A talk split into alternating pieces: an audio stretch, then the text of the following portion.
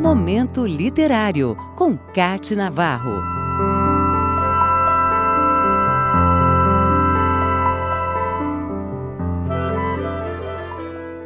Um autor que teve a maior parte de sua obra redescoberta e publicada após sua morte. Este é Afonso Henriques de Lima Barreto, ou simplesmente Lima Barreto nascido no Rio de Janeiro em 13 de maio de 1881, era filho de um tipógrafo com uma professora primária. A origem humilde dos pais e a descendência de negros escravos fez dele um dos escritores brasileiros que mais sentiram o racismo e a desigualdade social.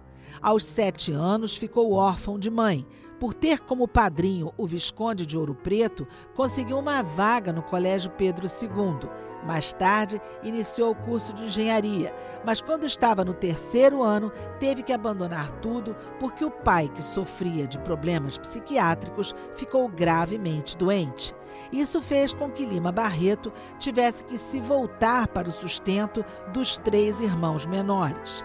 Em 1904, passou no concurso para escriturário do Ministério da Guerra e trabalhou ali até se aposentar. O espírito crítico o acompanhava e o impulsionou a escrever uma série de reportagens para o Correio da Manhã em 1905. Daí para os livros foi um caminho natural e, quatro anos depois, estreou na literatura com o romance Recordações do Escrivão Isaías Caminha. A história tem um jeito de autobiografia, já que conta a história de um homem negro, jovem, que vem do interior e sofre com o preconceito racial. Além disso, foi feita uma sátira ao jornalismo carioca da época, com uma crítica social que, em muitos momentos, parece vir do próprio autor e não do personagem. O livro mais comentado de Lima Barreto, no entanto, ainda estava por vir e em 1915 ele publica Triste Fim de Policarpo Quaresma, considerado uma obra-prima entre todos os seus romances. Aqui, Lima Barreto descreve a vida política no Brasil depois da proclamação da República. É uma história sobre os sonhos e angústias ou frustrações do funcionário público Policarpo Quaresma, homem ingênuo, absolutamente nacionalista e um estudioso das riquezas da nação. Neste livro, Lima Barreto faz um passeio pelo contexto social brasileiro em uma época em que já fica evidente a diferença entre o subúrbio carioca e os bairros mais ricos da cidade. Lima Barreto pagou do próprio bolso a edição deste livro, lançado em dezembro de 1915, no momento em que pioraram as crises de alcoolismo e depressão, o que o levou à primeira internação no hospício.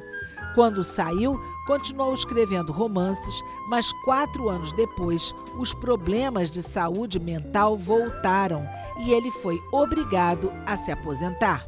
A obra literária, no entanto, ainda seguiria mesmo no hospício, onde deixou inacabado o romance Cemitério dos Vivos, montado a partir de diários do autor.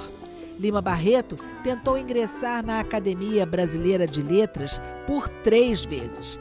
Perdeu nas duas primeiras tentativas e, na terceira, decidiu retirar a candidatura antes da eleição. O escritor, que tentou se aproximar do leitor com uma linguagem mais simples e com temas do cotidiano, provocou muitas vezes a raiva dos acadêmicos e puristas da língua, porque fugia das normas gramaticais vigentes ou ignorava um estilo mais formal. As obras, que incluem ainda romances como Clara dos Anjos, Numa e Ninfa e Vida e Morte de M.J. Gonzaga e Sá, tinham forte apelo popular e se dissociavam dos padrões vigentes na época. Crítico fervoroso dos primeiros anos da República, Lima Barreto só viria a ter o reconhecimento por sua obra literária muitos anos depois. Com a saúde debilitada pelo álcool e as várias crises por problemas mentais, ele morreu em 1922, aos 41 anos, em sua própria casa, no bairro de Todos os Santos, no Rio de Janeiro. Nos seus escritos, deixou a frase que resume o que pensava de si mesmo. Abre aspas. De mim para mim, tenho certeza que não sou louco. Fecha aspas. Momento Literário, com Cate Navarro.